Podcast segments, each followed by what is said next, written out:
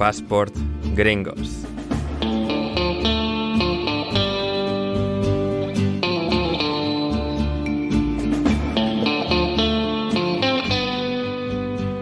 Bienvenidos a Passport Gringos, vuestro podcast favorito sobre deporte y cultura pop estadounidense. Hoy exploramos, hoy curioseamos en el fascinante mundo de los Monster Trucks y de la competición conocida como Monster Jam. Alguna vez los habréis visto, estas pickups, furgonetas, camionetas gigantes que recorren circuitos de saltos de tierra y barro cuando llueve. Un deporte muy particular que es en parte carrera, en parte circo, en parte patinaje sobre hielo, pero sobre tierra es difícil de conceptualizar del todo, pero hoy lo vamos a intentar. Esto es Paz por Gringos y junto a mí, Ander Iturralde, se encuentra mi compañero y copresentador de este programa, es David Mosquera. ¿Cómo estás, David? Hola, Ander, ¿cómo, cómo estás? Encantado y fascinado por el tema que hoy nos ocupa, del que, por cierto, yo me desligo completamente. Yo quería hablar de esto hubo una discusión para, el tema, para, para, para decir bueno, el discusión, a ver, hemos tenido que reajustar el calendario de cosas por disponibilidades y tal, pero bueno.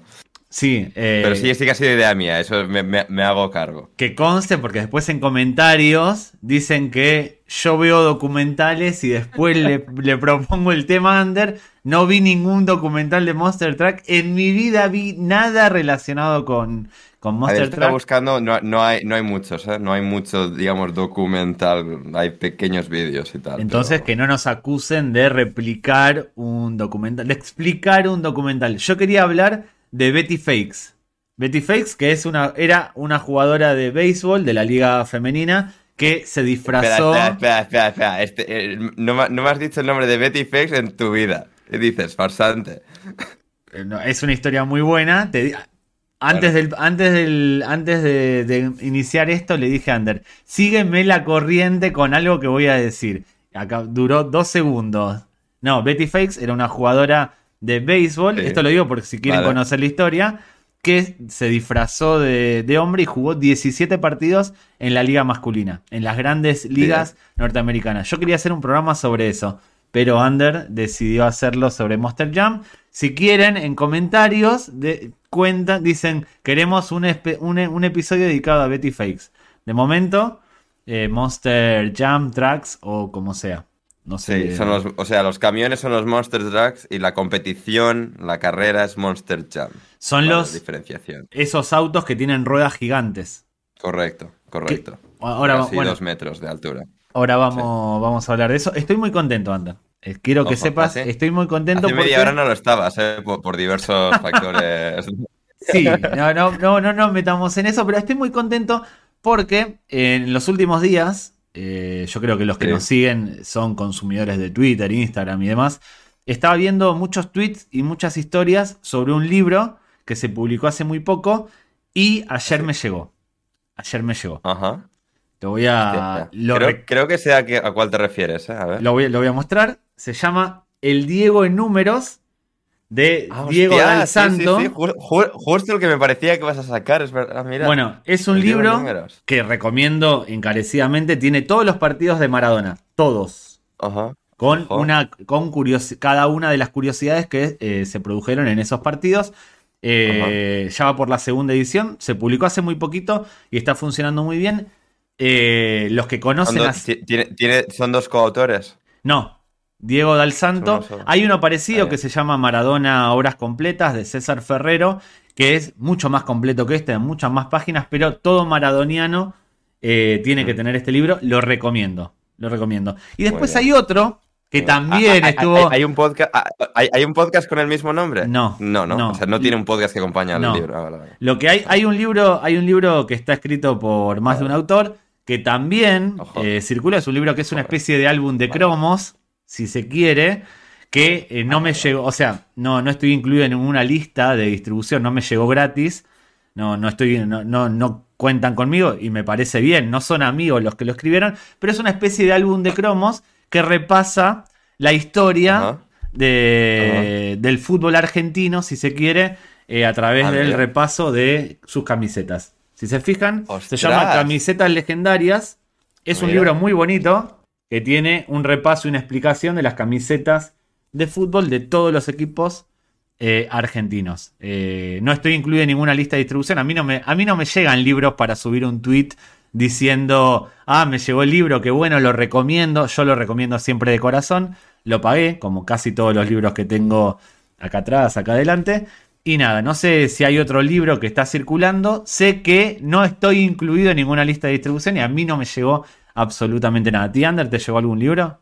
No, no, no. O sea, Saber Empatar todavía no ha sacado otro, otra, una siguiente edición. De Saber Empatar, un libro podcast que eh, me obsequiaron en su momento, hablé de él. Es un libro, una, una obra de arte, el de em, el de Getafe, de, no me sale el nombre, de Verbenas. No me sale la primera. Aviones, y Verbenas. Del mítico y, emblemático usuario arroba. También. Eh, Cianes y Carcoles, de nuestro amigo común Patch eh, también eh, son los libros que me fueron obsequiando por una relación y por amistad y demás. El resto de libros no, no estoy incluido en ninguna lista de distribución. Le llegó a mucha gente. A mí no. Pero bueno, no importa. A mucha, ¿eh? A mucha gente. A mí no. No sé por qué. Pero bueno, no importa. No importa. Eh, dicho esto, dicho esto, esta semana estamos grabando la semana del 11 de septiembre. La semana de un nuevo aniversario del 11 de septiembre. Eh, un evento que a nosotros como americanos nos marcó y nos va a seguir marcando porque significó... Sobre todo a ti como neoyorquino, doblemente. A mí como neoyorquino y como conspiranoico también, ¿por qué no? ¿Por qué no? Eh, hay dos cosas sobre esto. ¿Sabías que Michael Phelps tenía que estar en las torres ese día? Michael Phelps, el nadador australiano, estaba de visita con su colegio. No. ¿Cómo, cómo que se No, dije Michael Phelps, no, Ian Thorpe. Me confundí. Ah, vale, vale, vale. Quise decir Ian Thorpe.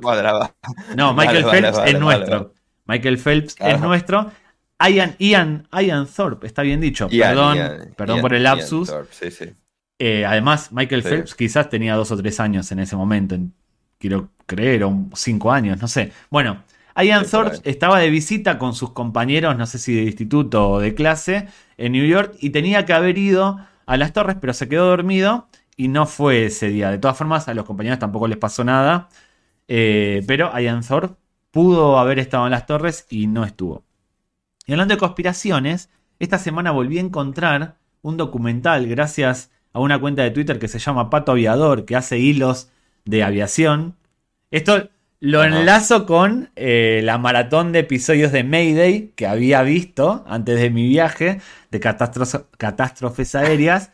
Sí, sigo a Pato Aviador y vi que subió un hilo eh, negando las conspiraciones, o sea, burlándose de las conspiraciones y demás. Y citó un tweet que tenía un documental que yo había visto hace mucho tiempo y que no encontraba porque YouTube borró todos los videos de conspiración de las torres, los voló. Los voló, sí, los voló por una cuestión lógica, pero bueno, los voló y yo llevaba mucho tiempo queriendo volver a verlo. cobardes, cobardes los del botoncito rojo. Bueno, el Pato Aviador citó un tweet que tenía un documental en el que un tipo que es músico y editor teoriza sobre eh, qué fue lo que impactó realmente con las torres. Para él eh, no fueron aviones, para él fueron misiles. Y hace todo un análisis de los ángulos de, de, las cámaras de televisión que captaron el momento, diciendo como que eso es un montaje, que se hizo en directo, pero que es un montaje. Es un documental, dura como dos horas, bastante interesante. el, mejor montaje jamás hecho, ¿eh? También te digo, ¿eh? Sí, sí, ahora. Si es, así, o sea, no, porque vamos a ver, o sea, a la gente le gusta hacer declaraciones así como va a montaje. Vamos a ver, o sea, lo difícil que es hacer. Pongamos que es verdad. Es muy difícil a nivel técnico hacer algo No te creas. Más que... No te creas. A ver, voy directo, que todo el mundo esté metido en el ajo, nadie se chive. Son muchas cosas. Bueno, acá yo obviamente eh, me gusta consumir conspiraciones, pero no soy conspiranoico. Entonces me voy a poner del lado del conspiranoico para hacer el contrapunto. Pero no estoy a favor de la conspiración que dice que fueron aviones. no es tonto, para que eh, sepáis. Lo del Pentágono, lo del Pentágono, ahí te puedo decir que no parece un avión. las pruebas de lo del Pentágono me parece muy discutible, pero de las torres claramente fueron aviones. Pero el tipo usa como argumentos más serios, si se quiere. Primero que los, testigos que hablaron inmediatamente después hablaban de una avioneta pequeña o de cosas que no parecían aviones 747, que no parecían aviones comerciales. Los primeros testigos. Después también por televisión hace un macheo de las imágenes que viéndolo uno puede darle la razón. Estoy poniéndome del lado de un conspiranoico. ¿eh? Uno puede darle la razón. El tipo se lo ocurrió un poco. No es, no es un tipo declarando, sino que te muestra cosas técnicas, si se quiere. Ahora, el documental, a mí que soy conspiranoico y que me gusta consumir ese tipo de cosas, me pareció bastante decente en su rubro. Es como cuando vas a ver una película eh, Fast and, Furious, te sumerges en ese universo y das por hecho que puede pasar lo que pasa en la película durante las dos horas que dura. Entonces, vayan si quieren al, al, Twitter, a la cuenta de tweet o de X de Pato Aviador y van a ver un citado que tiene un documental donde muestra que fueron, donde teoriza sobre la presencia de misiles en las torres y no de aviones. Sirve para pasar el rato. ¿Está mal? ¿Está mal? ¿Está mal consumir esas cosas? Es divertido. Para mí es divertido ver cosas de conspiración. Para mí es divertido. No sé, la gente eh, si creen o no. Que digan de los cuatro aviones cuántos fueron reales y cuántos fueron misiles. Yo creo que el del Pentágono fue un misil. Yo. Yo creo que. A ver. Ah, Habría que hacer un día un, episodio recapitulando toda la gente que no se subió o que sí se subió a esos aviones porque me, da la sensación que cada vez la lista es más larga de gente que o sea, que iba a subirse, que por lo que sea no estuvo y tal, o sea... Eso pasa siempre. Eso pasa siempre. Ahora, yo tenemos que hacer un episodio de las torres. Yo diría que hagamos un episodio del 11 de septiembre, quizás el año que viene. Pero hay algo del Pentágono que sí, a mí me llama mucho. Con usuario arroba, que, es, que es experto. Es verdad, que estuvo en New York. Estuvo en New York. Estuvo en New York. Me llama la atención del Pentágono es que justo, pero justo el avión, primero que hizo una maniobra muy difícil, incluso para pilotos, no lo digo yo, lo dicen los expertos, de chocar en una de las caras, y que chocó en el lugar que estaba en obras y no que estaba en uso. Chocó en un lugar que estaba prácticamente eh, despoblado del Pentágono, que es un lugar donde trabajan miles de personas. Es un, es un edificio con forma de Pentágono muy grande y fue a chocar en la parte donde no había nadie. Eso es raro. y a ras del suelo y que había... YouTube nos va, nos va a poner un cartelito aquí debajo de aquí se está hablando de cosas que no aprobamos. ¿eh? Yo digo que es sospechoso, pero bueno, que la gente, que la gente lo comente, que la gente diga qué, qué piensa. Y hablando del 11S, para terminar con esto, porque está la turra, vamos a hablar de Monster Track. Hoy podemos tener turra, no pasa nada. igual, la gente quiere más turra que lo de Monster Track. Sí, le, gusta, le gusta la, turra. Yo quiero hacer un, Quiero felicitar públicamente y mostrarle mi respeto absoluto a la catalana que se hizo pasar por superviviente del 11S y además presidió a la asociación de víctimas del 11S de las Torres. Verdad. Me saco el sombrero. Yo, conozco. Es que yo conozco a alguien que conocía a esa chica, creo, en persona. ¿eh? Se cambió el nombre, o sea, se puso el nombre, se puso un nombre americano para presidir la asociación de, víctimas del 11S. Me saco el sombrero. Sí, algo, así era, o sea, pero un ex compañero mío eh, tenía relación con alguna. Si busca. Bueno, ya, o sea, si buscáis cierto nombre en en Google em, hay un artículo del año la pana en el que creo que es esta persona entrevistada respecto a su relación con la chica esta que em, me, quiere sonar que esto iba algo así. ¿Americano o español? ¿Tu compañero americano o español? Ex, compañero español bastante famoso en redes.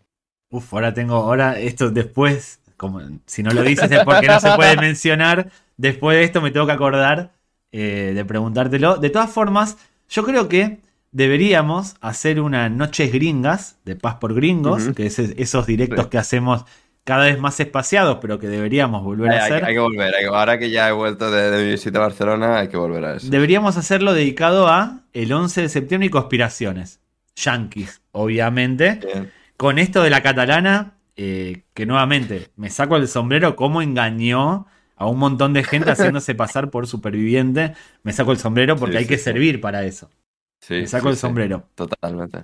Y otra cosa que está en boca de todos, hablando de conspiraciones, es el tema de los ovnis. La NASA salió a hablar estos días eh, diciendo que... eh, Bueno, el, el Parlamento mexicano, ojo, ¿eh? Primero el Parlamento mexicano y después la NASA. Eh, la NASA dice que son ovnis, pero que no son extraterrestres.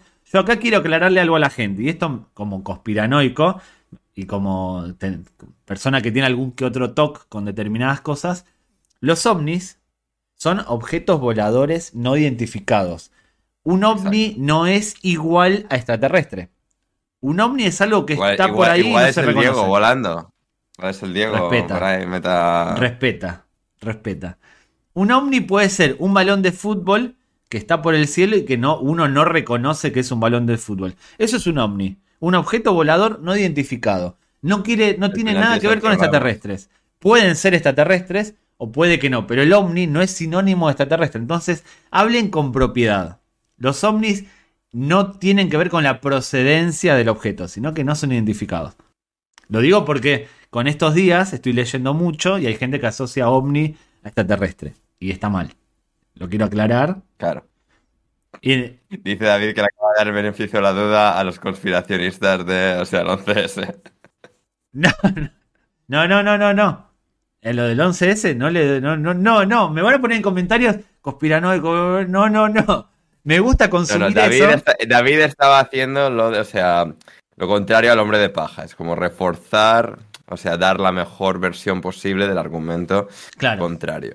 Exactamente, Sí. para hacer un- también un poco de contrapunto, pero nuevamente, yo Sí, sí, reconozco que a mí me pones algo de conspiración y yo lo voy a ver y lo voy a consumir porque me gusta ese tipo de contenido. No creo en Sí. ese tipo de contenido, pero me gusta durante esas dos horas darle el beneficio de la duda a lo que me están contando y sumergirme. Cuando voy a ver a Superman, acepto Ya, ya, que claro, vuela claro. Superman. Sí, sí, sí, exacto, exacto. Como yo que voy a ver wrestling, o sea, obviamente concedes ciertas cosas. para- Exactamente. Y Sí, creo sí, que es sano. Para mí tiene que existir ese tipo de conspiraciones. El problema es cuando esas conspiraciones se apoderan del, del tipo que. O la tipa que las, que las escribe, que las cuenta, y su vida gira en torno a eso. Eso es peligroso. Está bien verla, Mm. consumirla a mí me parece divertidísimo. Banco que Mm. la gente tenga esa fantasía. Pero bueno, Sí. ¿qué más tenemos de turra? Porque si no voy a quedar como. Me, falta el sombrero de aluminio.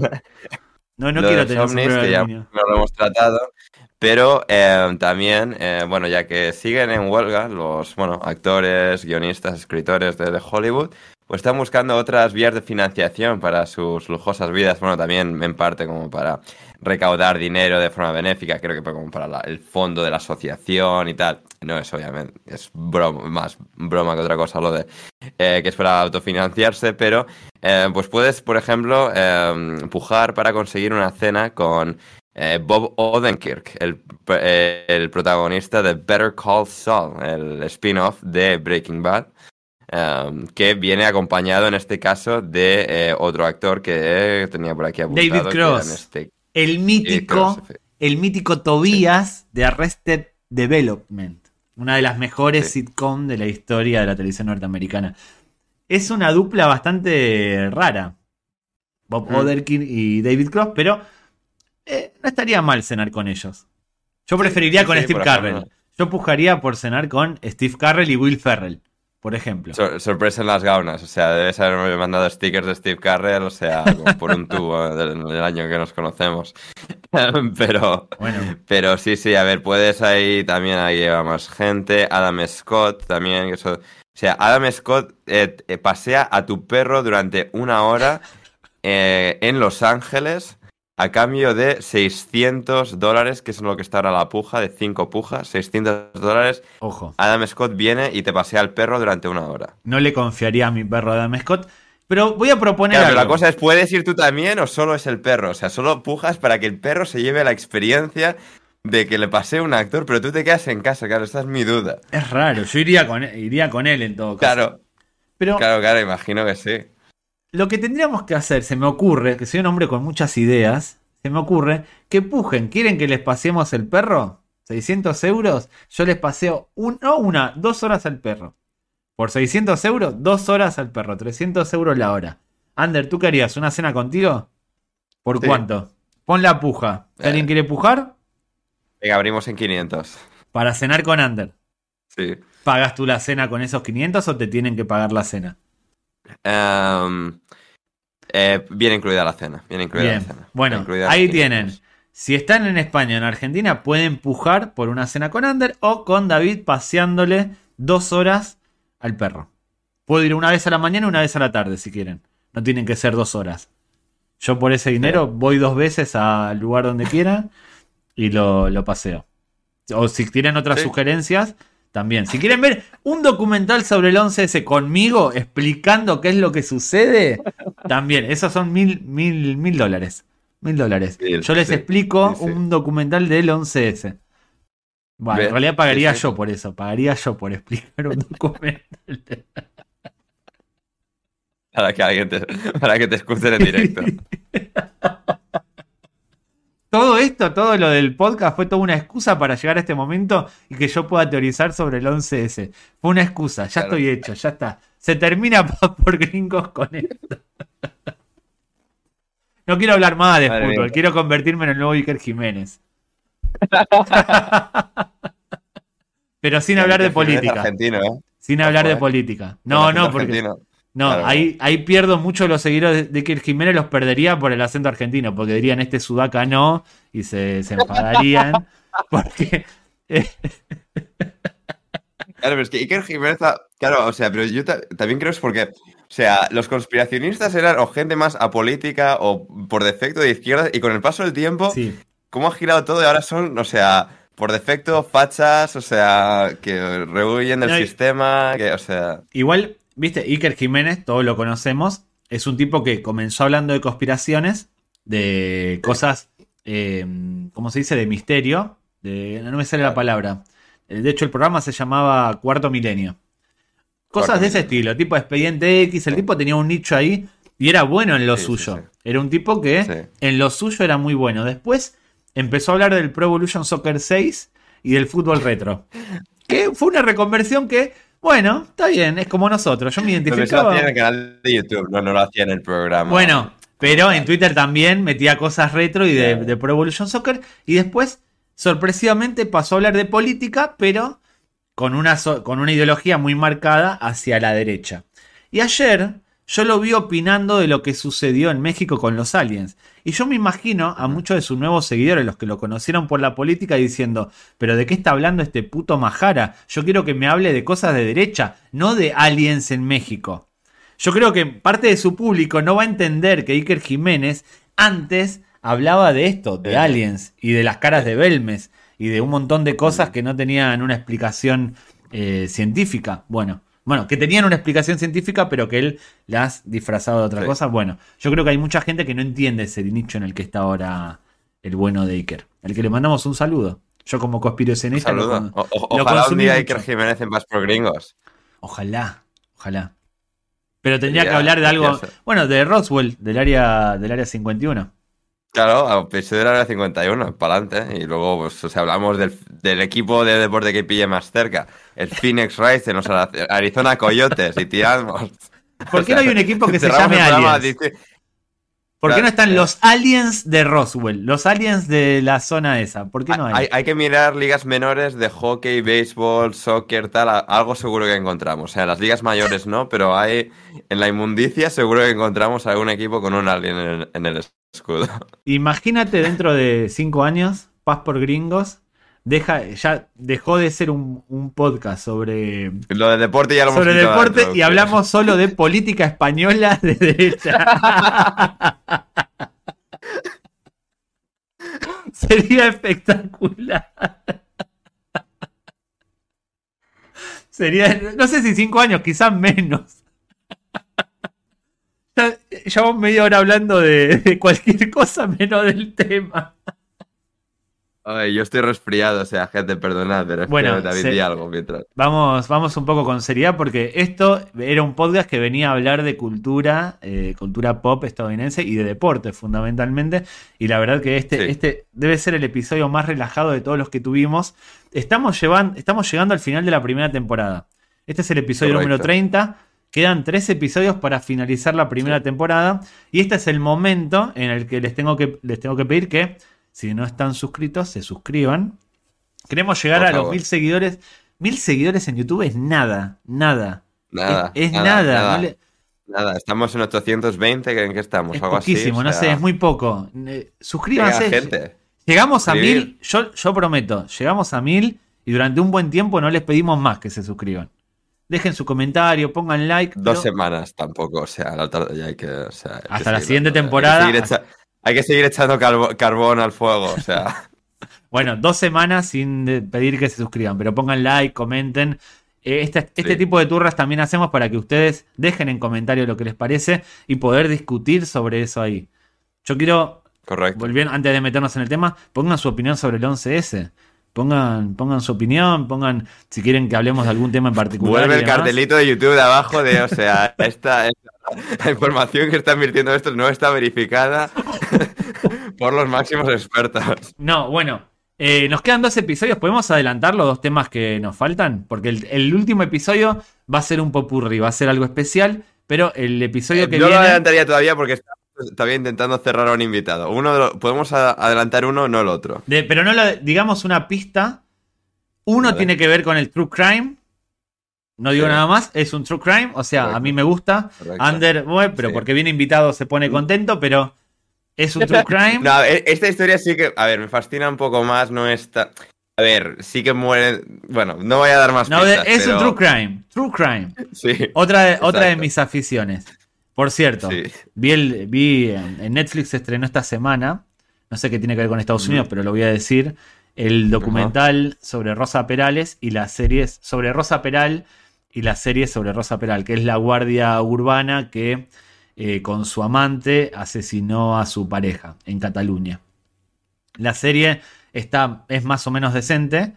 Eh, el documental no vi eh, algo que blanquee tanto a una asesina como ese documental. Ni Raquel Joder. Sánchez Silva con su documental estrenado en Ah, Netflix hace un par de meses hizo una operación de blanqueo tan grande como lo que hizo Netflix con Rosa Peral en las cintas de Rosa Peral. Solo quería decir eso. La serie está bien, el documental Bien. es un blanqueamiento terrible que la pintan como una víctima del sistema. Algo que me parece increíble. Dicho esto, el otro episodio es sobre un integrante del Dream Team del 92. ¿Es cierto? Un Sí, integrante. Sí, sí, Jugador. sí, es. Y el 33 va a ser un popurrí que ya lo verán cuando, cuando llegue. Ya dijimos que cerramos en, la, en, en el episodio 33 por un guiño a nuestro Magic Alonso, porque somos gringos, pero también españoles. Y como españoles, fanáticos de Fernando el Nano Magic Alonso. Pues nada, no. Este, este fin de semana en Singapur, ¿eh? Se Es viene, este, la es 33. este. Sí, este, este es el bueno. ¿Qué va a pasar primero? Lo dejo en preguntas y arrancamos. ¿La 33 de Alonso o la séptima de Boca? Lo dejo ahí. ¿Qué pasa primero? ¿33 de Alonso o séptima de Boca? Comentarios. Que la gente diga. La gente Y de, diga. con la Fórmula 1 no- nos vamos, con la Fórmula 1 nos vamos a em, otra competición automovilística muy pintoresca, muy curiosa de la cultura americana, que no tiene ni tanto tiempo, pero que ha creado un iconismo a su alrededor muy, muy marcado, muy representativo, un poco de, de lo que es un poco pues, eh, las fricadas americanas, la, la cultura mm, más visual americana, que son los monster trucks, las camionetas estas gigantes con ruedas de casi dos metros de altura. Y bueno, pues una camioneta que se posa sobre ellas, sobre esas ruedas, sobre también, eh, bueno, pues unos amortiguadores de ultimísima generación. Otra cosa no, pero la tecnología punta de amortiguadores que tiene esta gente no la tiene nadie más. La industria automotriz de Estados Unidos se sostiene con los 10 coches que debe haber de Monster Truck, con los 10 camiones monstruosos. Porque Mm. solo un amortiguador debe costar más. bastante caro. Eso sí, eso sí, pero sí que hay bastantes más de lo que, de lo que, de lo que, perdón, yo pensaba, porque, o sea, hay, es decir, se disputan 350 carreras o eventos de, de Monster Trucks al año. Uno por día. O sea, en este momento en Estados Unidos se está celebrando hoy. O esta noche se va a celebrar. Esta sí, noche se va a sí, celebrar sí. en una ciudad de Estados Unidos un evento de Monster Truck. Correcto, correcto. Es un circuito enorme dividido por regiones, es decir, no es, digamos, la misma liga yendo todo el rato a una ciudad distinta, pero bajo el mismo halo, bajo el mismo arco eh, de la marca. Hay un montón de subdivisiones, territorios, etcétera, y van compitiendo y luego hay un evento final, un evento definitivo, la serie mundial de eh, los Monster Trucks, como en el béisbol, más o menos. Yo tengo acá una pregunta. Estamos hablando de Monster Truck, son carreras en barro, con obstáculos y demás. Sí. No tienen que ver con esos Demolition Derby, creo que se llaman algo así, de esos Monster Truck aplastando cosas. No tiene que ver, tiene que ver.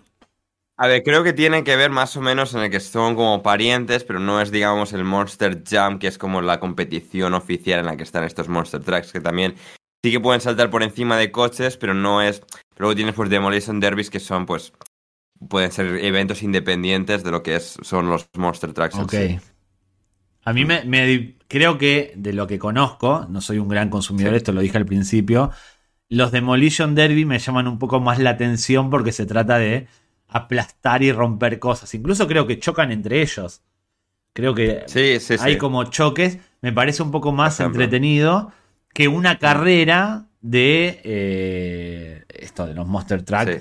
de- en un circuito. No, no sé. ¿Usan circuitos real? O sea, ¿usan circuitos de otras disciplinas? Por ejemplo, la NASCAR. ¿Usan. No, claro, esto es lo curioso. so- montan circuitos dentro de, o sea, bueno, hay como dos categorías. Tienes la categoría de estadios y la categoría de pabellones. Los de estadios montan básicamente el circuito con barro y tal, los obstáculos, en los estadios de fútbol americano de la NFL. Juegan en campo de los Giants y los Jets, de los New England Patriots, de los Baltimore Ravens, de los Tennessee Titans.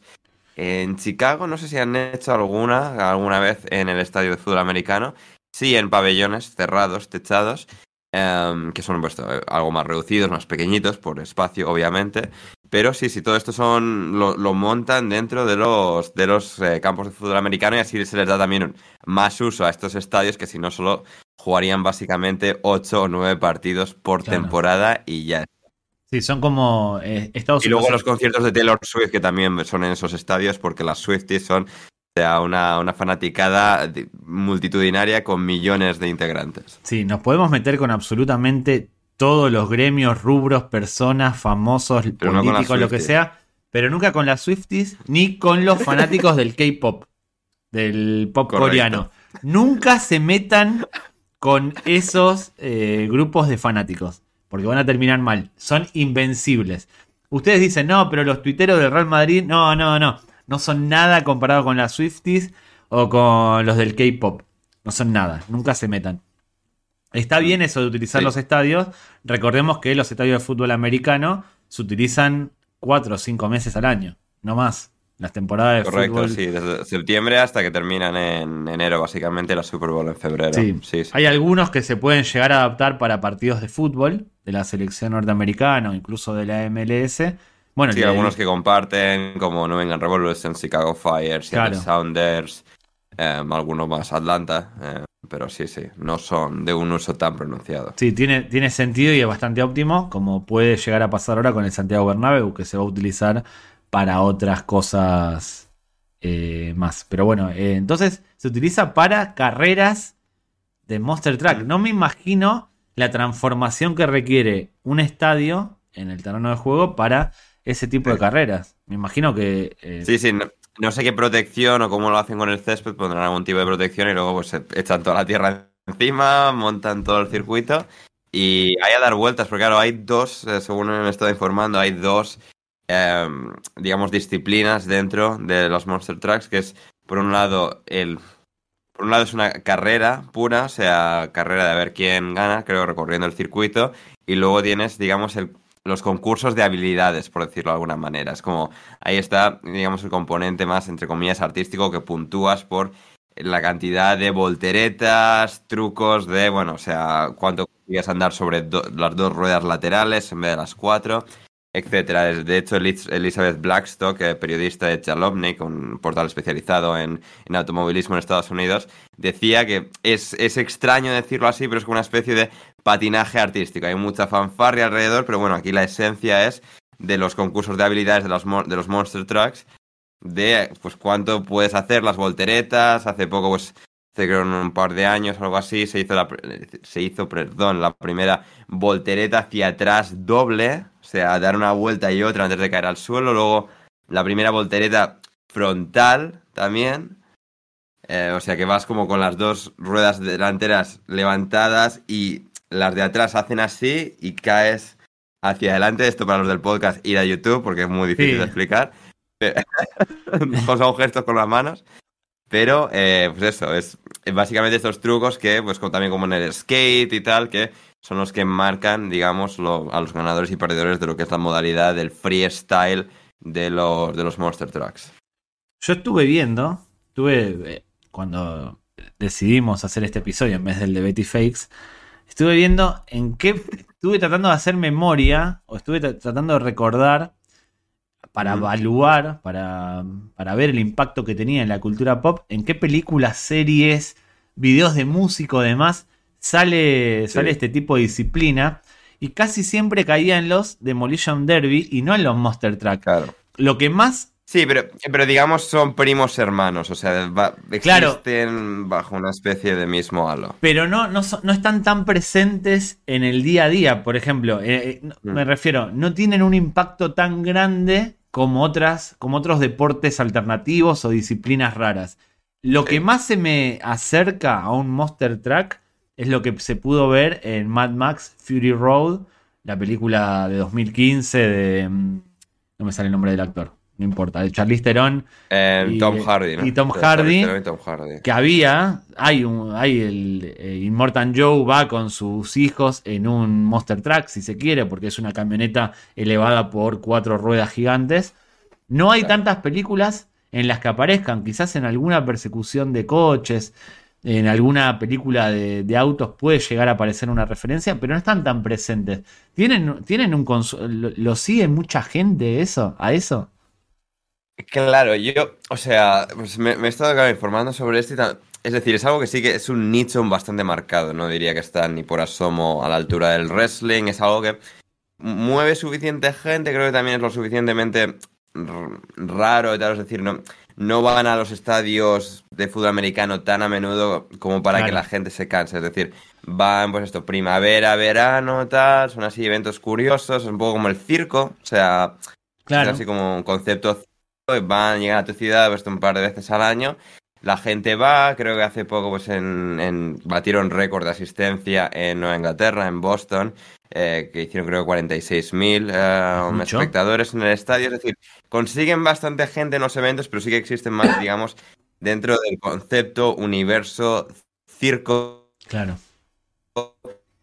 Esto concepto circo, concepto que no digamos en audiencias realmente es algo más que pues esto, un pequeño nicho, no es algo que tenga ni siquiera por la preponderancia del wrestling, como decíamos, ni de la NASCAR, ni de la IndyCar, existe como algo que igual pues te pones durante el verano cuando no hay tantas competiciones, otras competiciones, está el béisbol, está la MLS, pero NASCAR e IndyCar mismamente, pero que existe esto como más atracción presencial, un poco así como los yo creo que está bastante más popular que lo que son hoy en día los Harlem Globetrotters, pero ah. que existen quizás un poco en ese, ese, mismo, ese mismo rango de comparación de eso, que son como algo que atrae a mucha gente a, los eventos, que tiene bastante iconismo y parafernalia a su alrededor, pero que no es, eh, digamos, pues, algo hiperpopular en cuanto a seguimiento eh, seguimiento pues así pasivo, ¿no? Que puedes seguir, como mucha gente sigue la NBA casi en ver los partidos o cualquier otra liga.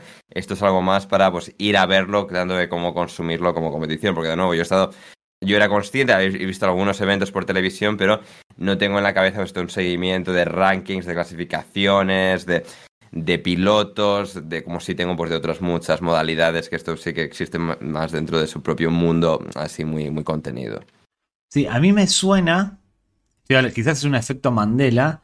Me suena que en Madrid alguna vez hubo un evento de Monster Truck. Me suena ver los anuncios en el marca o en, o en el AS de tal día en Madrid, Monster Trucks. Me suena, pero quizás es un efecto Mandela. es posible, claro, por ejemplo, o sea, yo estaba, según estaba leyendo, han tenido em, eventos, eh, o sea, por bastantes partes del mundo, en Europa, en Australia, en México, Costa Rica, Filipinas, Arabia Saudí, Japón y Singapur. Entonces eh, seguramente sea así. Europa no especifica, pero seguramente sea esto. Si alguien por casualidad fue a verlo o lo recuerda y, o es un efecto Mandela compartido y realmente no ocurrió, pero creemos que sí, que nos diga en comentarios sobre Monster Trucks en Madrid. Por ejemplo, a la Plaza de Toros y tal sí que van pues los los es que claro no me acuerdo el nombre exacto pero los de motocross que hacen los saltos en moto y tal eso sí, que es a menudo que lo hacen en, en, la plaza de las ventas eh, plaza de toros de las ventas a menudo pero sí esto específicamente los monster trucks que necesita más espacio que eso sí que alguien si alguien recuerda específicamente en España que, nos lo diga. Sí a, mí me, me, estoy casi seguro pero seguro terminó preso como se suele decir entonces no no sabría. Y dijiste lo de la NBA y me extraña que en una turra tan extendida como tuvimos, no mencionamos lo que sucedió en el Mundial de Baloncesto. Ostras, es verdad, la semana pasada. No nos colgamos las medallitas. No nos colgamos las medallitas. Verdad. Estados Unidos. O sea, es que si nos pusiésemos a colgarnos medallitas, estaríamos todos los días haciendo eso, porque somos gente así, con razón en las cosas, que aciertan sus predicciones siempre. No, no hay fallo, no hay fallo. Y estamos ante el nacimiento de un nuevo Redeem Team porque a raíz de la eliminación de Estados Unidos en semifinales y pérdida del tercer puesto a manos de Canadá, ambos dijimos que Canadá le, era muy probable que le ganase a Estados Unidos. Eh, ya LeBron James le confirmó a Grant que, Y dijimos que, eh, Alemania, o sea, que Serbia eh, ganaría también su partido.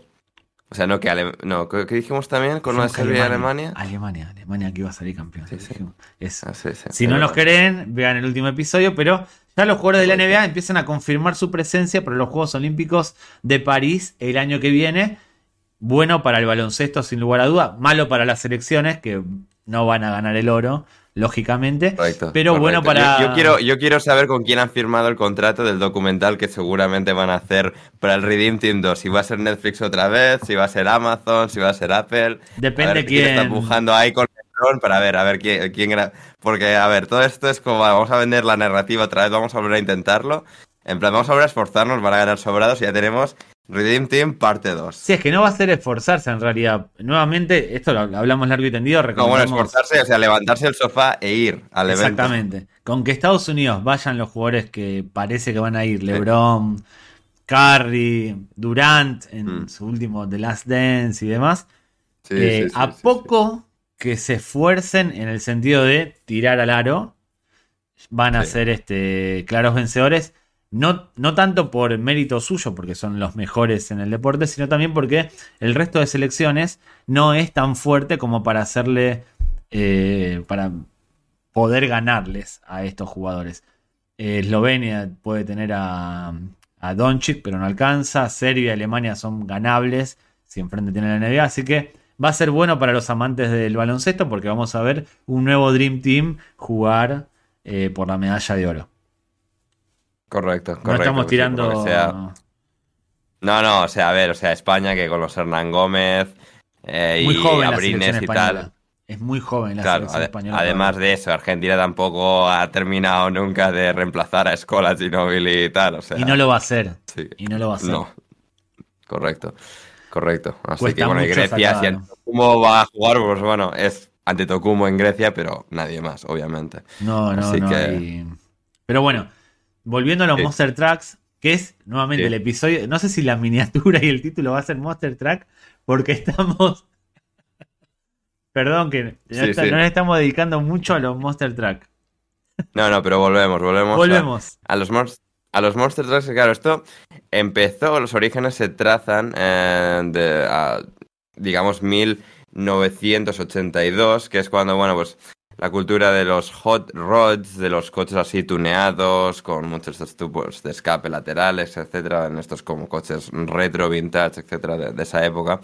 Em, y pues fue como evolucionando hasta, em, en este caso, pues bueno, pues la tuneación de, camionetas, ¿no? De, vamos a hacer espectáculos a, través de, de, esto. De hecho, pues esto creo que surge específicamente bueno, se les ocurre, pues, a partir de que un, una persona, en este caso era Bob Chandler, había tuneado una camioneta hasta estas dimensiones de los Monster Trucks, que más o menos conocemos, un poquito más pequeño, em, se le ocurrió, em, bueno, le pidieron a, alguien en Columbia, Missouri, en el estado de Missouri, en el centro del país, que viniesen y montasen un evento de, mira, vas a atropellar, a, como es el Demolition Derby, vienes, atropellas por encima, vas por encima de todos estos coches para desguazar y creamos pues el espectáculo alrededor de eso. Y pues a pesar de que eh, Bob Chandler, el originario de esto, no, no las tenía todas consigo de que eso fuese a funcionar, fueron, funcionó y así es como empezó a germinarse eh, el fenómeno de, los Monster Trucks. Eh, él en, ese, en aquel momento tenía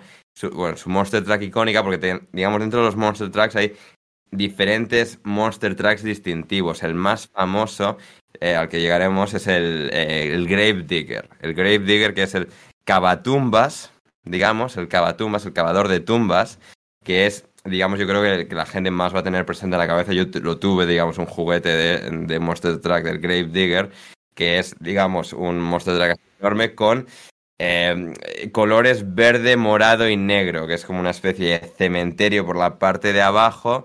Y como Undertaker. como el Undertaker, los colores del Undertaker. Casi, casi, o sea, con el verde añadido aquí como un cementerio y luego una montaña que es como una calavera, o sea, una calavera que sale de la montaña, que es una montaña calavera con el negro, morado, etcétera, y es el, yo creo, el más representativo, es el más famoso, el más icónico de todos, es ese. Pero el original es el Bigfoot, que era azul y era el de este señor eh, Bob Chandler. Y de hecho tuvieron, tuvo una pequeña rivalidad en esos inicios de los 80 que empezaron a correr el, Bigfoot contra eh, el USA 1. Que esto lo, eh, que es, bueno, lo creó un rival suyo de, la época que quería pues había en, aquella, en aquellos años de a ver quién tenía la camioneta más grande del mundo. Parte era de, de eso es quién la, quién la tiene más grande. Es que ya el nombre, cuando dijiste Bigger, eh, me recordó, parece un personaje de Boogie Nights. Parece el nombre de un actor porno más que de una camioneta. Hay algo muy, hay algo muy fálico en esto del Monster Truck. Es como quién tiene el coche más grande. Es algo muy fálico, es algo muy de complejo de, eso, de miembro. Perdón que lo diga así, pero si te gustan los coches grandes, es porque tienes un complejo con, con tu miembro. Dime qué coche pues, tienes y te diré qué tamaño Madre mía, David generalizando. En todo caso, Bigfoot se enfrentó en ese caso, en esos años, a Otra su rival. Eh, Otro anuncio en YouTube de advertencia. Sí. De, eh, contenido no apropiado. En todo caso, como decía, su rival de aquella época era un señor llamado Everett Jasmer que creó el USA 1. Esto es como el Nipro 1 que ahora existe en fútbol, chavales que, o sea, es como el libro, pero con un guion y un uno. Pues este era el USA 1 contra el Bigfoot. Los Apolo. Exacto. Exacto, exactamente. Y estos dos pues estuvieron ahí años de rivalidad en el que pues hacían estos eventos así, a ver quién podía pasar por encima de más coches de desguace, etcétera. Así pues fueron creando interés y fueron pues digamos avanzando el fenómeno de eh, interés en, en, en, los Monster Trucks. Y sería 10 años más tarde, de 1982, cuando se formó el Monster Jam que se conoce a día de hoy. El primer evento así grande, así circense, de vamos a montarlo en un estadio de fútbol americano, con, en este caso, mm, más limitado de lo que es el espectáculo hoy en día. Es básicamente pues una, una carrera al sprint, que bueno, haces como un sprint hasta el fondo, das la, giras, das la vuelta y a ver quién llega primera, primero a meta entre dos, entre dos contendientes. Y en este caso se, dio lugar e, este primer evento de Monster Jam en, en, el Pontiac Silverdome, ya finalmente creo que demolido después de estar muchos años abandonado. fue el antiguo, el antiguo estadio de los Detroit Lions, a las afueras de Detroit, en Pontiac, Michigan. Em, estaba el Pontiac Silverdome, que bueno, pues se quedó abandonado, creo que como digo, ya lo han finalmente demolido, pero ahí es donde se celebró WrestleMania 3, el tercer gran evento de la historia del wrestling. Y em, en este caso el primer evento de, de Monster Jam, de los Monster Trucks, que ya, digamos, a partir de aquí ya existieron como un evento organizado, como digo, del Monster Jam, que, bueno, pues sigue eh, vigente, sigue un poco en esa misma línea, se ha extendido como la misma compañía desde 1992 hasta hoy, ya más de 30 años de, antigüedad y esto han ido evolucionando. Ahora pues hay el componente freestyle, el componente de, carreras y también pues todas las regiones divididas, los las diferentes divisiones eh, divididas por región y por, digamos, eh, eh, escenario en el, que, en el que se disputa, ¿no? Tienes los más grandes de tamaño de estadio de fútbol, americano y luego los más pequeños de, pabellón, pues rollo donde juegan los equipos de la NBA o, los de la NHL o en España lo que sería el equivalente, pues el Withing Center de, mm. Madrid. Pregunta, porque esto me imagino que primero es un deporte, si se quiere, muy de redneck. tengo mi prejuicio, creo que es un deporte muy de redneck, mm. muy de Missouri, como, como dijiste, muy de Alabama. Me, imagino que el público que va ahí es redneck sin desmerecer. Eh, entiendo que está muy ligado también a la pasión por los autos, por los coches, que no tenemos mm. ni tú ni yo. No somos muy aficionados al tuning, a los autos, al motor, a la cilindrada, a lo que sea. Eh, esto, las camionetas suelen ser de alguna marca en particular, me imagino alguna marca americana tipo Ford o algo por el estilo, ¿están relacionados con, las marcas? Claro, el Grave, el Grave Digger originalmente, si no me equivoco, era em, hecho por, o sea, con chasis, o bueno, con motor, creo que era Ford, y luego pasó a, Chevrolet, eh, bueno, el, chasis general, y eh, creo que, a si no me equivoco, a partir del 92 eso está pasado a estar relacionado con Ford y creo que es lo que hizo que albergasen el primer evento en Pontiac, a las afueras de Detroit, que es donde está Ford, etcétera. Y sí, si no me equivoco, es Ford el que, el que patrocinó, empezó a suministrar eh, partes para que esto se convirtiese en una, en una, realidad. Ok, mencionas el, el Pontiac, me imagino que es porque en Detroit está la fábrica de Pontiac. ¿O estoy hablando de.? También, sí, sí, sí, no. O sea, Pontiac que ya no existe como tal, como marca, pero sí, o sea, Pontiac es una ciudad, una marca de coches que ya no existe, estaba. Eh, sí, ahí a los afueras de Detroit, o sea, el tren de Chicago a Detroit va hasta Detroit y termina en Pontiac, que haces como así un poco la vuelta y está al norte de Detroit. Y, lo que te, me, te, iba a hacer otra pregunta, pero sobre las marcas. ah, bueno, dime, dime. No, bueno, te iba a decir, no, lo que decías antes un poco de Redneck, o sea, sí que es en parte sí que es así, pero creo que no tanto como presumirías. O sea, sí que es para muy gente, en parte, gente a la que le gusta el motor. Es decir, aunque parezca muy rudimentario y muy vasto todo, sí que hay, digamos, un nivel de ingeniería para romper y que estos coches, o sea, darles mucha caña y que, y que resistan. O sea, es como no estás buscando el máximo, la velocidad punta, como en la Fórmula 1, por ejemplo, donde pues es tecnología punta en busca de quién es más rápido.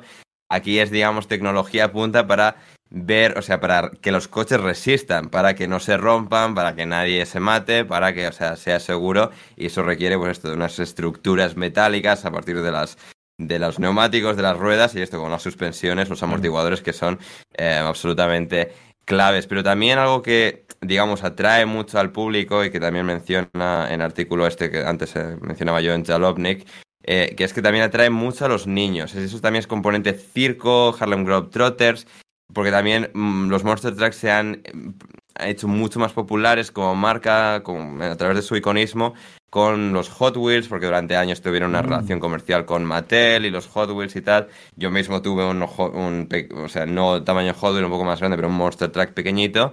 Que, em, que era pues esto la marca de todo el, simbolismo del Grave Digger y eso es algo que hizo que digamos que también eh, fuese atrajese también la popularidad entre los niños, que traen a los padres, etcétera, y eso en sí mismo pues es una gran fuente de dinero. Claro, de hecho, ahora que lo dices, los coches teledirigidos suelen ser Monster Truck, o al menos yo me imagino un coche teledirigido con ruedas grandes. Sí, por ejemplo. sí, sí, sí, sí, ¿no? sí, sí, sí, parte es eso, efectivamente, sí, sí, sí, sí. Y de ese poco tamaño de teledirigidos también obviamente sacaron línea de eso y digamos a través del merchandising lograron pues esto, crear una base muy sólida para, a pesar de esto, no ser populares nivel, pues como es una competición automovilística tipo NASCAR, Fórmula 1, IndyCar, etcétera, que tengan esa base eh, que pues atraiga mucho a, la gente, pues esto como lo traen los Globetrotters, el circo y tal, pero también con un nivel de merchandising que les distingue y les refuerza mucho entre los críos, entre los niños, tal, que eso les hace, pues digamos, tener más arraigo en el mercado y, ser una marca y una entidad más, más sólida. Sí, quizás subestimé el impacto, eh, lo mm. asocié más a películas, entre comillas, para adultos, pero es cierto que coches teledirigidos, Hot Wheels, miniaturas o réplicas de vehículos para niños, y también en mm. dibujos animados, porque ahora que lo dices, en dibujos animados sí suelen verse Monster Truck, quizás no anunciados como Monster Truck, pero están en, la, en los dibujitos para niños, suele haber ese tipo de cosas. Me imagino que su nicho está también en eso, mm. eh, como bien dices. Y yo tengo una pregunta, acá en Argentina, digo acá en Argentina porque vivo en Argentina, ya lo sabe la gente que nos ve, eh, hay, una, hay competencia de, automovilismo que se llama TC, TC 2000, Turismo Carretera en realidad, donde hay una rivalidad muy fuerte argentinos rivalizando por cosas en lugares y en disciplinas entre Ford y Chevrolet.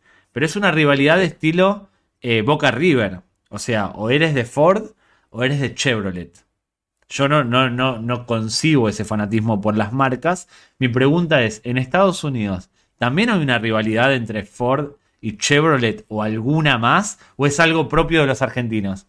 No, yo creo que entre la gente a la que le gusta, o sea, la gente que le gusta mucho, mucho los coches, eso sí, entre gente más de a pie y tal, vale, puedes tener preferencia por una marca u otra, tenemos más experiencia con una que con otra, pero eh, sí, obviamente, pues en términos mainstream no, pero sí, creo que en, en términos de nichos sí que eh, eso, esa dualidad puede existir. ¿Existe? Esa pequeña, yo, yo diría que sí, esto no lo ha experimentado muy de primera mano, pero juraría que es parte, o sea, sí que me, sí me suenan referencias y sí que la gente pues, tiene más preponderancia por una marca u otra, luego pues empiezas a meter otros coches, luego por pues, los coches japoneses contra los americanos, los americanos que, que tienen pues digamos ciertas características que los japoneses no tienen, pero es un poco, hay, muchas rivalidades multifaceta y sí, Chevrolet y, y, Ford es sin duda una, una de ellas, son dos marcas que han competido la una contra la otra y siguen haciéndolo a día de hoy en NASCAR Ford ya no está en IndyCar, pero bueno, ahí tienes Chevrolet contra Honda.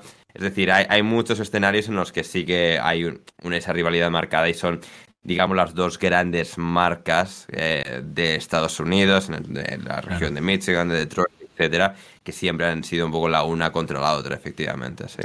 No quiero pecar de New Yorker, porque estoy realmente en este episodio estoy pecando. Porque, tenemos porque tenéis ahí la torre eh, Chrysler, eh, ¿es lo que vas a decir, David? No, no, no. la Chrysler Tower. Estoy pecando de New Yorker, de porteño de, y, de cuñado, diciendo que a mí ese tipo de rivalidad entre marcas de automovilismo me parece muy redneck. Pero nuevamente, quizás estoy pecando de muy de ciudad. todas partes, ¿eh? Sinvergüenza. Bueno, estuve el otro día, le pasé un mensaje, un, un video a Under en Buenos Aires hay, un, hay un bar, hay una especie de, bar así un poco chic que se llama um, Upton, que uno baja las escaleras y es como entrar en un metro de New York. Es como entrar en el... De hecho hay un vagón de metro. Uno baja, las escaleras es como el pasillo del metro de New York. yo estaba viendo esto, creo que estaba ocupado con algo, pero es como... A ver, esto parece muy real, pero sé que no ha viajado a Nueva York porque no me... Claro, le dije, estoy en, estoy, estoy en New York. Me vine a New York le voy a, Ander dijo, no, pásame una selfie para demostrarlo. Pero claro, era un. Es un bar que tiene, está ambientado en New York. De hecho, solo le falta el olor a meo en el metro y las ratas. Por lo demás, es como el metro de New York. claro, porque lo primero que pensé cuando lo vi es como, vale, estás viendo el vídeo o algún vídeo de YouTube de POV, Point of View, tal, está haciendo capturas y me está mandando como si estuviese él y tal, no, vale, luego resultaba que era este un restaurante totalmente ambientado como si fuese en Nueva York. Sí, sí, pero bueno, estoy, hoy estoy muy New Yorker, quizás es por el efecto 11S que estoy muy, muy New Yorker, muy capitalino, que no es la capital de Estados Unidos, pero es una forma de... sí, sí, no, y el estadio de los Giants y de los Jets en New Jersey, justo al otro lado del puente, es uno de los grandes eh, estadios anfitriones, de los más importantes de lo que es todo el circuito eh, Monster Trucks, que eh, pues eso, tiene todas sus divisiones. Hay una, pues tienes la división de, estadios y la de y la de pabellones, eh, y está todo dividido, o sea, son un total de nueve divisiones.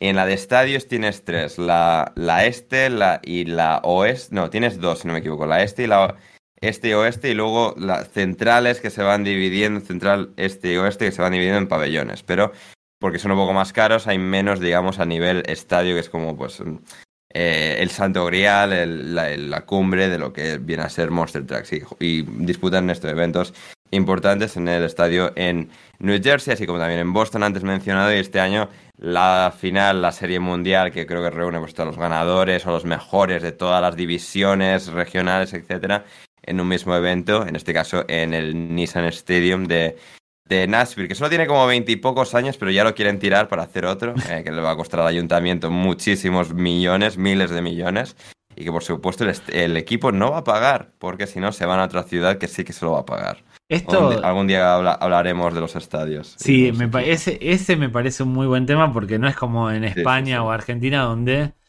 Bueno, en Argentina también pasa que las municipalidades, las gobernaciones hacen estadios que después usan equipos... Eh, en Argentina está el estadio de La Rioja. Pero, pero, los, los, campos no tienen en Argentina... O sea, los campos, los... Boca no puede amenazar con irse a ningún lado, no puede amenazar con irse a Córdoba.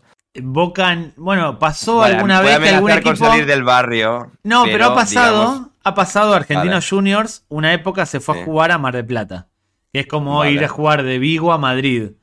Eh, o de Madrid a Vigo, mejor dicho. Eh, pero lo que sí sucede en Argentina es que hay provincias, por ejemplo La Rioja, tiene un estadio para 30.000, 40.000 personas de primer nivel, un estadio nivel mundial, pero La Rioja no tiene ningún equipo que lo usa. Es un estadio que solo se utiliza para partido de Copa Argentina. Va Boca, va River a jugar una vez cada tanto y se usa para, para, eso. En Argentina pasa. Iba a decir que en Argentina no pasa, pero no, pasa como en Estados Unidos. El Estado o la gobernación financia un estadio que no va a usar ningún equipo.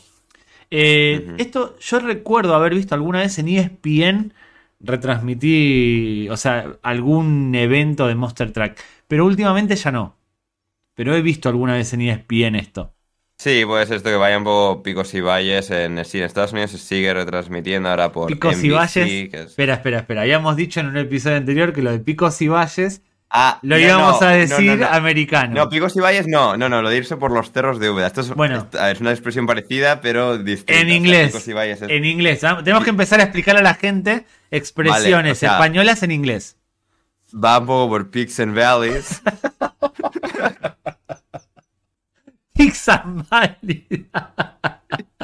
Esto es así, ¿eh? O sea, esto no me lo he inventado. Quiero esto. Todos los episodios hay que un, una expresión española americanizarla. Pix and Valleys. Sí, sí. Pix and Valleys. efectivamente. Y en este episodio, por lo que sea, nos hemos ido mucho por, dijimos las rocosas, por lo, o sea, por las rocosas o por los apalaches que también nos sugirieron. O sea, nos vamos por, o sea, por, los Apalaches, eh, por los Apalaches de Virginia, por las rocosas de Colorado, en vez de por los cerros de Úbeda, pero bueno. Eh, Me encanta. Es, por ahí. estamos enseñando un poco de cultura española a los oyentes norteamericanos, gringos, como nosotros. Sí, sí, sí, sí. Y claro, pues esto, ahora el Monster Jam se sigue, siguen, van a seguir compitiendo en este caso en pabellones, que sí que pueden seguir compitiendo durante el, invierno. De hecho, bueno, ahora sí que se toman todos un descanso, pero en los pabellones ya vuelven a la acción eh, ya desde enero. Los estadios vienen un poquito más, más tarde. Bueno, no, no sí que estaba mirando, bueno, empiezan también los estadios, pero bueno, en, todo, en los climas cálidos, en los climas fríos, sí que ya en, enero, pues desde los pabellones.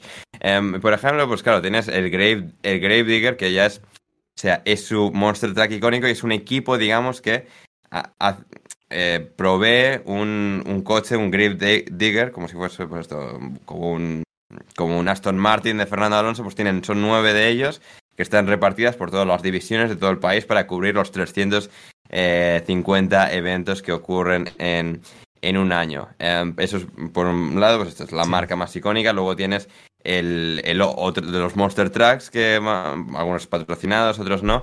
El otro es, está patrocinado por Max, o sea, bueno, patrocinado. El, su nombre es Maximum Deconstruction, es el Max D, es el Max D, Max-D es otro de ellos. Luego tienes el Zombie, O sea, el Monster Truck Zombie, o sea, es el zombie, como si fuese Aston Martin, McLaren, Fórmula 1, Sí, grande, sí. pues esto, versión americana de los Monster Trucks. No se le Luego puede pedir más.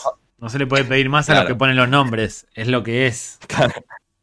Exacto. Luego tienes el Mohawk Warrior, que es, o sea, en plan, la cresta de los guerreros, que este está es- es- explícitamente patrocinado por, eh, por Great Clips, que es una cadena de peluquerías, eh, de, bueno, bajo coste en Estados Está bien. Unidos. Está bien. Eh. Luego, pues, luego sí, tienes el, el Bad Company, o sea, mala compañía, eh, malas compañías, eh, es otro. Luego tienes el Shaker, eh, que es otro. Luego tienes el Kraken, es esto, eh, que por ejemplo en la división este de los estadios lo va a conducir el año que viene Nick Pagliarulo. Nick Pagliarulo va a conducir el Kraken. Pagliarulo.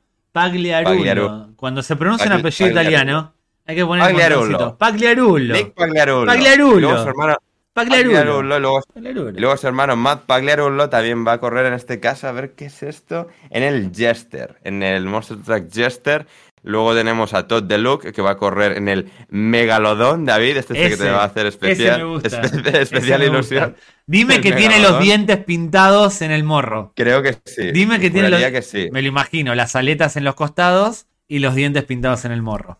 Sí, mira, te lo voy a confirmar ahora porque no he visto una Es- imagen frontal. No solo tiene los dientes, no solo tiene los dientes, no solo, a ver, esto es esto no está, a ver si está pintado. No solo está pintado, está, o sea, for- está los dientes cuelgan, digamos, de lo que viene a ser el borde del morro. O sea, no solo pintura, está, o sea, re- recortado el metal así y por supuesto aletas arriba, o sea, una aleta encima. Y o sea, todo, o sea, pintado en color de tiburón, los dos ojos que salen así, Lo o sea, banco. por encima de- del capó. O sea, espectacular el megalodón. Tenemos también, por ejemplo, a el Black Pearl, la perla negra. Ahora estamos en Piratas del Caribe. O Claro. sea, esto tendrá esa temática, de Piratas del Caribe. Eh, y luego tienes, bueno, en, la- en esta misma división, por ejemplo, va a correr una chica que es Cynthia eh, Gau- Gautier, que es la única chica que corre en este caso. Espera, espera, no me digas el nombre, esta. no me digas el nombre. Tiene que ser tipo Batgirl, eh, algo de demonia, algo de diabla. Puede ser chica mala, diabla, puede ser. No del todo, no del todo. ¿Algo de gato? No, podría ser, pero en este caso es que está patrocinado Ah. por eh, la marca Lucas Oil, que es una marca de, de aceites para, Sí.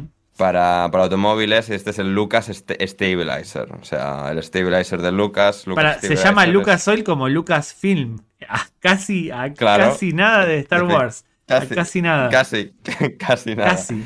Y, lo- y luego, eh, en esta división este de los estadios, tenemos, por ejemplo, con- conducido por Jamie Garner, el Toro Loco. Que si Dime no que tiene una bandera de Loco- España. Dime que tiene una bandera de España, por favor.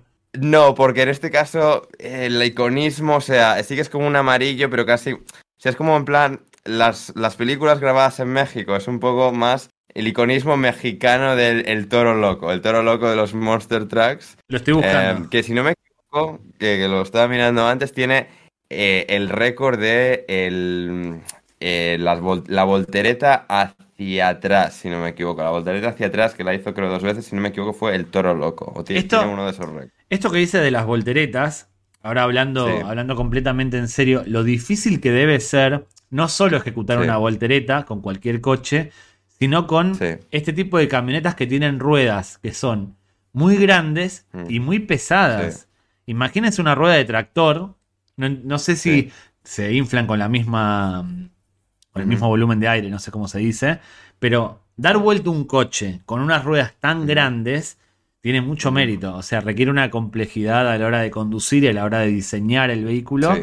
al alcance de muy Sí, pocos. sí. Después le ponen nombres infantiles, pero lo que es la, la física, el diseño, la, la ingeniería, me saco el sombrero. Exacto. Saco el Sí, sombrero. sí, sí, un poco lo que comentábamos antes, ¿no? Es en busca de la, de la máxima velocidad punta, como en un Fórmula 1, en- por entendernos, sino pues es para, pues esto, vamos a chocarnos, vamos a hacer un montón de volteretas y para que esto resista los Claro, que golpes no se desarme. boca abajo. Que no se Claro, desarme. sí, sí, efectivamente, efectivamente. Y sí, una pequeña corrección, antes decía 9, no son cinco, o sea, sí que son cinco, solo son cinco categorías, pero claro, eh, meten aquí como el calendario como si fuese su propia categoría, son esto, división este-oeste de eh, estadios y luego de los pabellones tienes este, eh, central y oeste, o sea, un total de cinco categorías oficiales dentro del Monster Jam. Y por ejemplo, algunos de los nombres más que están en este caso en la, en la división oeste, o sea, a ver, es el Monster Mat, que es otro de los más icónicos después del Gravedigger, porque es un perro con, las orejas así colgando, la colita detrás, eh, al, cayendo del Monster Track eh, propio. O sea, así, pintado de marrón, como si fuese un perro salchicha. Pues eh, básicamente así, el Monster Mat, que corre en este caso en la división oeste del, Monster Chap. Es, yo, a mí me gustaría saber qué pasó por la mente del primero que diseñó este, de Chandler, el primero que diseñó un coche así, porque ¿cómo se le ocurre poner una rueda de tractor a una camioneta? Sí. No, no, no, no, tiene mucho sentido, pero bueno, también hubo alguien que inventó la tortilla. ¿Cómo se le ocurrió una tortilla? Sí, sí. Genios, y, genios. Y me gusta que menciones a Chandler y volviendo un poco cerrando el círculo con el Bigfoot, que era ese original el Bigfoot mantiene el récord Guinness como la camioneta más grande del mundo, aunque le costó 16 años después de 1972 ser reconocido como tal. Eh, le puso ruedas de 4,7 metros, 4 metros 70 centímetros y eh, está así reconocido como el monster truck más grande y más pesado del mundo entero. Es terrible. O sea, si yo quiero ver Monster Truck, si yo quiero ver una carrera o un evento de estos, pongo en Google Monster Track y todos los días voy a encontrar uno en Estados Unidos para verlo. Sí, básicamente, si pillas, bueno, esto, ahora hay descanso hasta enero, pero a partir de enero, mira, si te toca en San Francisco, en San Diego, en Anaheim, Houston en febrero, ya empieza, luego tienes en los estadios techados, como en Detroit, por ejemplo, ya en febrero están ahí también. Si vas a los pabellones, a ver qué tenemos aquí en Carolina del Sur, Carolina del Norte, Baltimore, o sea, sí, sí, Fargo, Dakota del Norte, Salt City, Tacoma, Reno, están en todas partes. Es terrible. Nunca pensé que tuviese tanto alcance este tipo de, mm. evento. No, no nunca lo pensé. Viene un par de años, un par de veces al año a la ciudad, atraen suficiente gente. Me gusta también del resto del equipo de, del Toro Loco por las diferentes divisiones. tenemos a Armando Castro, por ejemplo. Eh, Ojo con en el Toro Loco tenemos a Elvis Lainez, Elvis Lainez en el, Toro Loco en la división central de pabellones. Eh, tenemos a varias, chicas más. Una chica que se llama Kyla Blood, Kyla Blood, que en este caso sería Kyla Sangre. O sea, además Kyla Sangre, ¿eh? o sea, mira, dicho literal, fonéticamente en español, tiene un sentido más todavía. Pero sí, sí, o sea, es fascinante. Hay un chico que se llama, bueno, un señor seguramente de más de 40 años que se llama David Olfert. Ah. También. Eh, bueno, he visto ahí, ha escrito Olfert y he visto otra cosa por un momento. Em, y sí, sí, hay muchas, muchas chicas. Eh, tenemos el coche Scooby-Doo, también el Monster Truck Scooby-Doo, patrocinado por Scooby-Doo, tal, esto en, los en la edición de pabellones central. O sea, buscad todo esto, gente, porque no tiene desperdicio. tenemos también el Dálmata. Estoy viendo el Monster Mat. Antes que en así el perro salchito, tenemos la versión Dálmata también. es, lo que me llama la atención es eso, que podrían hacer algo serio, una, una competencia seria, pero deciden hacerla más parecida a los autos locos que a, que a lo que es una competencia. Pero creo, que, entienden que necesitan atraer a ese público, porque no van a competir con carreras legítimas de coches, con camiones. Es decir, sí como existen carreras de camiones en Europa, sí. la es, eso no compite ni con las motos, ni con la Fórmula 1, ni con nada. Estos, pues digamos, extraen mucho más dinero, pues esto, yendo a un público, pues esto, más de niños y tal. También de el Grave Digger, es curioso que muchos de los pilotos de las diferentes divisiones del Grave Digger son de la misma familia que el Grave Digger original, que es Dennis Anderson. Y estos son todos, no sé si sus hijos, sobrinos, primos lejanos, pero son todos Anderson, básicamente, en los Grave Diggers. Tenemos a Weston Anderson, tenemos a Adam Anderson, tenemos, eh, bueno, aquí a, Tyler eh, Meninga. Este y seguramente este está Wes Anderson, que conduce por el medio centrado para que haya simetría por ambos lados de la, de la carretera. Sí, sí, sí. Weston Anderson corre en la división central de los pabellones. Bueno, eh, corre por el medio, de su particularidad es que corre por el medio, deja ambos lados simetría, deja también por arriba Sí. simetría y con música. Sí. Seguramente Owen Wilson y Luke Wilson y la familia Wilson seguramente asiste a las carreras para, para verlo. Yo creo, Exacto. ten- tenemos a Kristen Ander- Anderson también, chica de, de la familia, y yo quiero pensar que los que no tienen el nombre Anderson son los que se casaron con hijas Claro. o sobrinas de la familia que no se cambiaron el apellido, pero que son parte todos de la misma familia, de los cabatumbas, de los enterradores de los Monster Trucks. necesito, y ahora lo digo, esto lo digo completamente en serio, una película sobre esto dirigida por Wes Anderson. Y digo completamente en serio. Iba a decir una película eh, en la que participe Will Ferrell, Steve Carell. No, no, no, no. Una película sobre esto dirigida por Wes Anderson. De una familia tipo Tenenbaums, o siempre hay familias en las películas de Wes Anderson, dedicada Sí. pura y exclusivamente a los Monster, a los Monster Trucks. Necesito esa película. Si algún productor Sí. de Hollywood está viendo esto, yo le puedo acercar un par de ideas que se me acaban de ocurrir al respecto. Sí, sí, sí, no, debería. Sí que existe una película, eh, estaba aquí mirando, o sea, producida por Paramount y Nickelodeon, Sí, sé nuevo, cuál es. al público infantil, 2016. No la he llegado a ver, seguramente tendría que haberlo visto para esto, pero bueno, sale No. Rob Lowe y tal. Versión para adultos de, de Wes Anderson, por favor, No. para que David o Sí. sea, pueda disfrutarlo. Versión para adultos no, versión seria. La película esa que dices. No, sí, la versión vi, para el adultos. trailer, eso, vi el eso. tráiler. En y- sentido versión seria. No, no estoy hablando de pornografía. Saca tu mente de No, no, no, no, no, no, el- no, no, no, estás confundido. Estoy hablando de la película de Monster Trucks que hace referencia que Sí. sale Rob Lowe y sale Sí, algún, sí, sí. algún actor conocido más de medio pelo. Vi el tráiler y es una película totalmente prescindible, es una película familiar más para niños que para adultos. Claro. Wes Anderson haría una película muy buena sobre eso. Paul Thomas Anderson es el que haría una con- cuyo protagonista se llame Diggler, como el coche, y ya la hizo, se llama Boogie Nights, que la pueden ver. Creo que es de Mm. Paul Thomas Anderson, no me quiero colar, de hecho lo voy a chequear porque no, me, no quiero que me corrijan esto. Boogie Sí. Nights. Eh, en todo caso, la de Nickelodeon esta la dirigió, no lo conocía. De este, Paul Thomas se Anderson, llama, sí. Chris, se, se llama Chris Wedge, el que dirigió la, de Monster Trucks para Nickelodeon y David confirma lo de, eh, lo de Anderson, ¿no? Sí. Y se Sí, llamaba el protagonista Dirk Diggler, que era actor Bien. porno. Si no vieron Boogie Nights, la recomiendo. Sale John C. Reilly, Bart Reynolds, Mark Wahlberg, que hace de, de Dirk Diggler. Diggler es por. Sí. eh, esto para los que ven en YouTube, para, hace el gesto de cavar. sí. Eh, una muy buena película, como casi todas las de Paul Thomas Anderson, uno de los mejores directores contemporáneos o de la actualidad, si se quiere. Mm. Sí.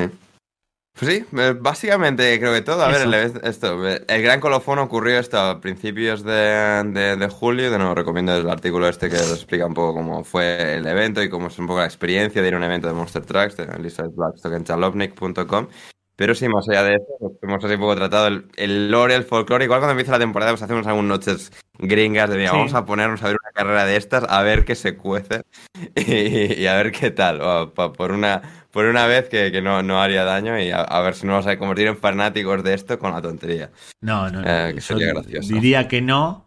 Y antes de cerrar, Probable es que no, pero quién sabe. Y antes de Vamos, vamos a, cerrar, vamos a mantener la puerta abierta para que la gente, a ver si. no, ah, no que la gente busque en YouTube si quiere. Este es un episodio especial de Paz por Gringo. Antes de cerrar, Correcto. porque seguramente al principio va a traer, van a decir lo de los libros y demás. Fuera de broma, recomiendo estos libros. El, el libro al que todos pensaron que hacía referencia, ya, No, ya hablamos. Ya hablamos y lo recomendamos. Ya hablamos y lo recomendamos en episodios anteriores. Ya saben cuál es. Vayan, consúmanlo, cómprenlo y demás. Eh, a Argentina no llega ni por correo ni en tiendas, así que cuando vaya a España Ni por seguramente paloma mensajera. no llega. Así que, pero no me lo mandaron, pero no importa, eso queda, en- queda en el olvido. Yo no soy una persona rencorosa. Eh, No, yo conozco ya. yo lo recomendé, lo recomendé sin No necesidad de que me lo regalen. Eso que quede. Fui honesto y lo Hay una persona lo- honesta, transparente, sincera con la realidad de las cosas. Sí, que nunca me. Nunca. Nunca digo las cosas con segundas. Por cierto, hablando de decir las cosas con segunda y para cerrar, uno de nuestros tuiteros favoritos, al menos mío, no estoy hablando de Yados, no estoy hablando de. Raymond. No, de Raymond Demont no. Ahora no sé en qué anda, porque ya lo de Mbappé. Ha, no. ha hecho un vídeo esta mañana de la NFL. Estaba yo haciendo el- la previa de la jornada en el Capologist. Y como van a hacer. Es que salió el rumor anoche de que van a hacer partido en el Bernabéu la temporada que viene. Y me ha hecho mucha gracia porque Ramón ha cogido el rumor este, el insider de- del Real Madrid, y ha comentado lo que todos ya sabíamos. Es decir, piensas, vale, Ramón le preguntará a alguien que sabe algo de cómo funcionan las cosas en el Bernabéu y traerá información extra. No ha sido el caso. Sorpresa en el Metropolitano.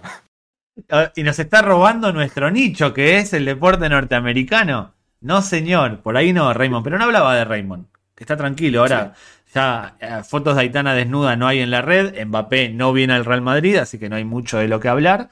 Eh, hay un tuitero, que es uno de mis favoritos, gran página, siempre hablé bien de él, que es Sergio de Ciclismo 2005. Le contesté un No. tweet le contesté un tweet, él subió una foto de las montañas del Monte Rushmore, justamente. Claro, que hab- hablas del Monte Rushmore, el, el Monster Truck este es como un Monte Rushmore que, y es una calavera al final. O sea, en vez de Bueno. cuatro cabezas es como una calavera al final y es básicamente la comparación. sí. Bueno, para los que no lo saben, el Monte Rushmore, eh, además Sí. de ser la casa de Ricky Ricón, de Richie Rich, se llamaba así el personaje que interpreta Macaulay Culkin, mítico personaje de caricaturas estadounidenses que tiene la cara de Washington.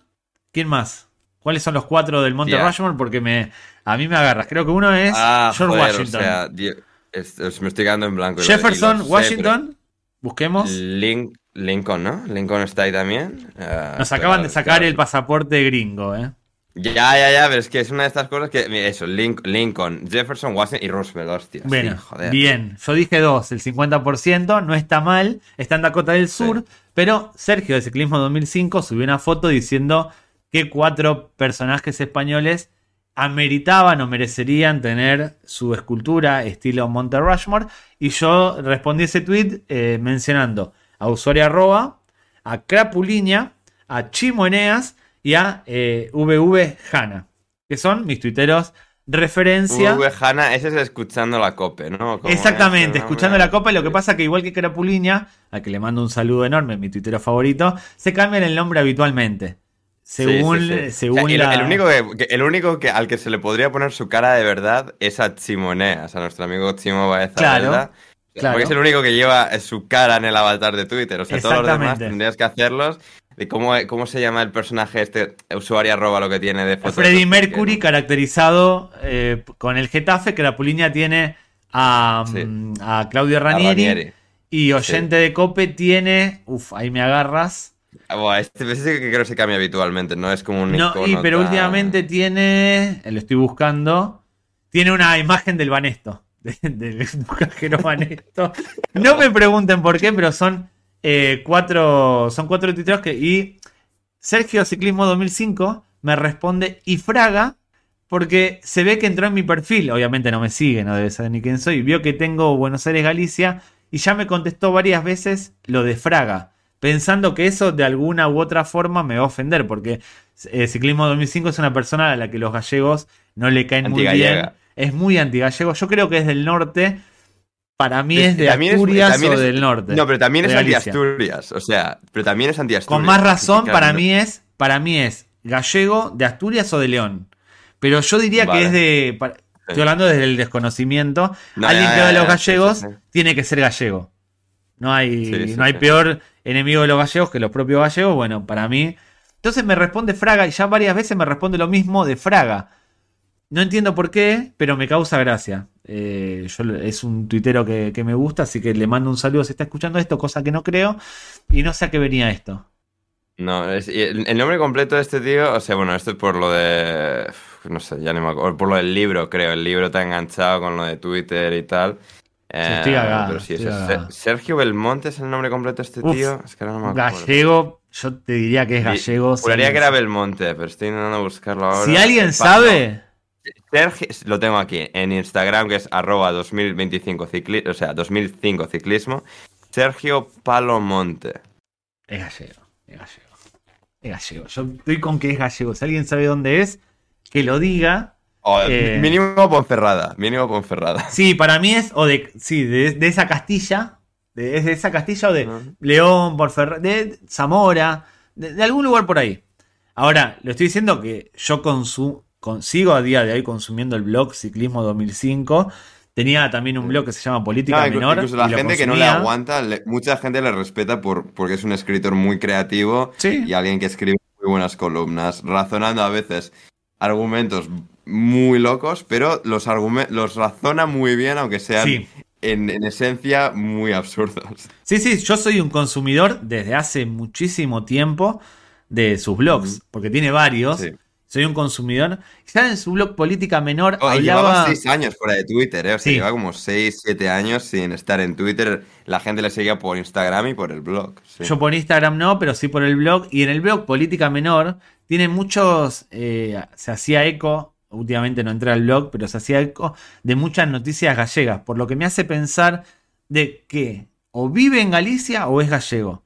Porque si no, no estás al tanto de la, de la actualidad de una región que no te gusta. Yo no sé lo que pasa Yeah. por decir en Sevilla. No estoy diciendo que no me guste Sevilla. Pero no sé lo que pasa en Sevilla. Sé lo que pasa en Galicia. Sí, no.